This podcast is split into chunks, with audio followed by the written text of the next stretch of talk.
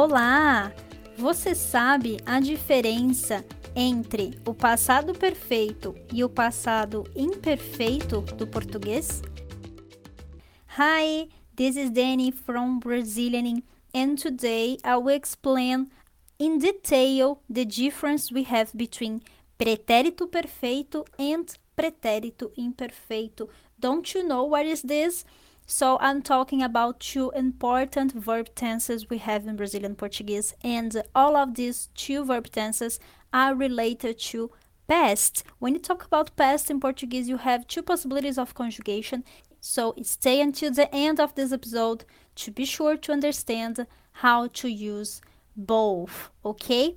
So, before we start the explanation about this very important grammar point in Brazilian Portuguese, I need to invite you to download the transcript of this and others episode. All the examples in Portuguese I will say here, you may find the transcript. You need just to access my website brazilianing.com slash podcast, okay? brasilianing.com barra podcast You'll find the link in the description of this episode, okay? So be sure to download the transcript to have all the examples I will use here and to understand better how to use these two kind of verb tenses. Let's get started. Vamos começar.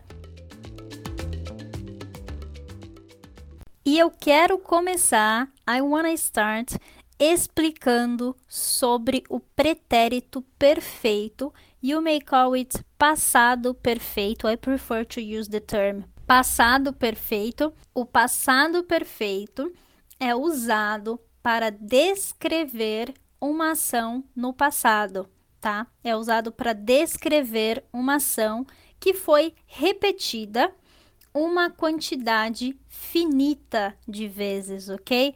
An action that was repeated a finite number of times in the past. Então, foi repetida em uma quantidade finita de vezes e durante um período que acabou, tá? Quando a gente fala de pretérito perfeito, é perfeito porque é uma ação terminada, uma ação concluída, uma ação perfeita, certo? So let's see some examples about this. O Paulo caiu da escada e quebrou a perna.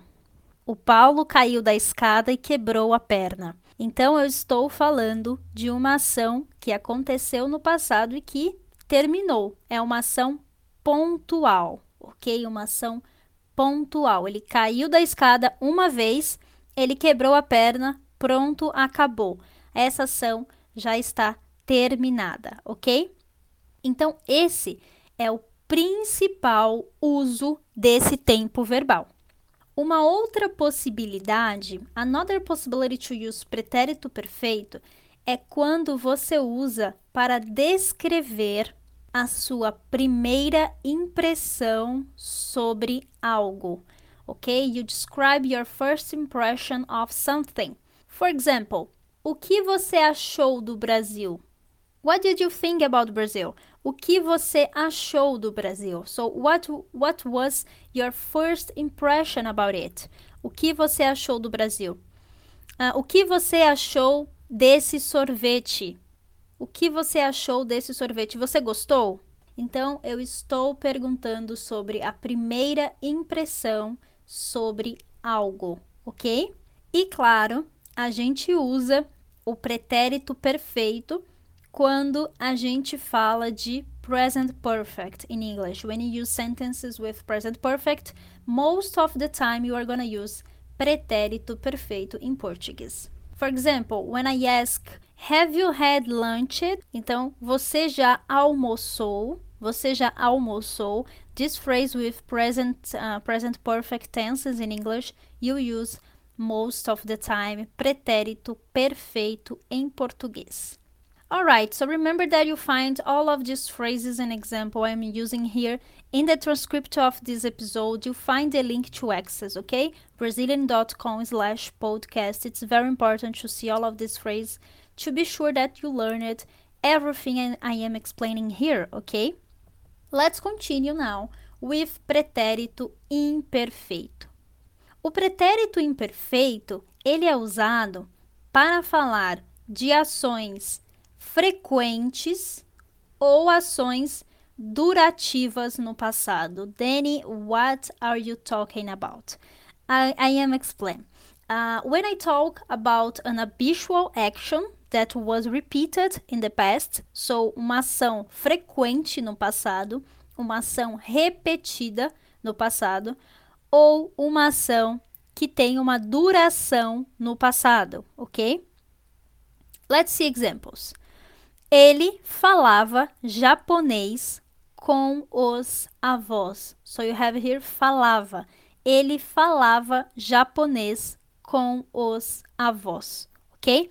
So he used to speak Japanese to his parents. Ele falava japonês. So era uma frequência no passado. Ele sempre fazia isso no passado, ok? Um outro exemplo de frequência. Depois da escola, eu sempre fazia o dever de casa. Depois da escola, eu sempre fazia o dever de casa. So after school, I always did my homework, tá? então é uma ação frequente no passado. An example of duração. Uh, antigamente eu morava em uma fazenda. Antigamente, no passado, eu morava em uma fazenda. Ou seja, eu morei em uma fazenda por um período de tempo específico, com uma duração específica no passado. Então, essas ações que eu uso o sentido de duração ou de frequência no passado, eu devo usar o pretérito imperfeito. Tem outras formas de usar o pretérito imperfeito. We have other uses for it. When you say, for example, ages and hours in the past. Por exemplo, eu tinha quatro anos quando fui no cinema pela primeira vez. Então, eu tinha quatro anos quando eu fui no cinema pela primeira vez, ok? Um exemplo com hora, an example with hours. Era meia-noite quando a festa acabou. So, I'm talking about uh, hour in the past, so I will use pretérito imperfeito. Era meia-noite quando a festa acabou. Quando a gente fala também de, uh, de descrição de cenas no passado. Então, por exemplo, eu estou fazendo uma descrição de uma situação que aconteceu no passado, ok? I am describing some situations that happened in the past. When I say ela era uma menina alta e magra, ok? So she was a tall and thin girl. Então ela era uma menina alta e magra eu estou descrevendo a situação dessa pessoa no passado, tá bom? E também quando eu uso past continuous in English, when you say I was doing, you were doing something, you need to use pretérito imperfeito em português. Por exemplo, eles estavam jantando. So, eles estavam jantando. They were having dinner the past continuous in English, quando a polícia chegou, ok? So they were having dinner when the, poli the police arrived. Eles estavam jantando quando a polícia chegou. Então, basically, these are the possibilities to use pretérito perfeito and pretérito imperfeito. Don't forget to tell me what you think about this episode.